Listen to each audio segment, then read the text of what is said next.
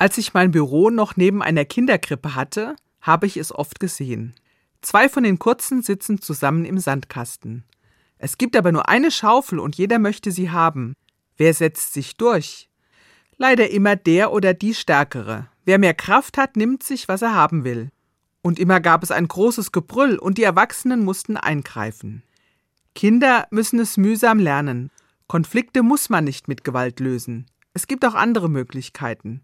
Wenn man Kompromisse schließen kann, sind auch friedliche Lösungen möglich. Das ist ein langer Lernprozess und leider gelingt er nicht immer.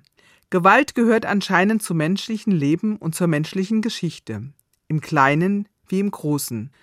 Das müssen wir uns mit diesen schrecklichen Bildern aus der Ukraine, aber auch aus Syrien, Mali und dem Jemen eingestehen. Wo Menschen unterschiedliche Interessen haben, ist meistens Gewalt im Spiel. Haben wir der Gewalt etwas entgegenzusetzen? Ich finde eine Antwort in der Bibel. Denn wo Gewalt im Spiel ist, gibt es eigentlich immer nur Verlierer. Auch der, der die Gewalt anwendet, beschädigt sich und seine Seele. Und in einer zerstörten Stadt kann kein Mensch mehr wohnen, auch der Sieger nicht. Von einem verbrannten Acker kann keiner mehr was ernten.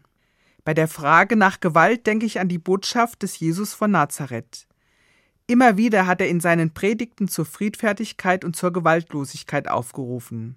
Bei seiner Verhaftung hat er seinen Freunden gewaltsamen Widerstand verboten. Vielleicht sind seine Worte heute etwas in Vergessenheit geraten, weil sich viele nicht mehr für Religion interessieren. Und es gibt auf die gegenwärtigen Fragen keine einfachen Antworten. Aber Menschen, die an Jesus Christus glauben, sollten es nie vergessen. Wir haben Gedanken, Werte, Ideale, die der Gewalt zwischen Menschen etwas entgegenzusetzen haben. Das sind die Worte Jesu. Und wenn ich sie selber lebe, dann können sie vielleicht weitere Kreise ziehen.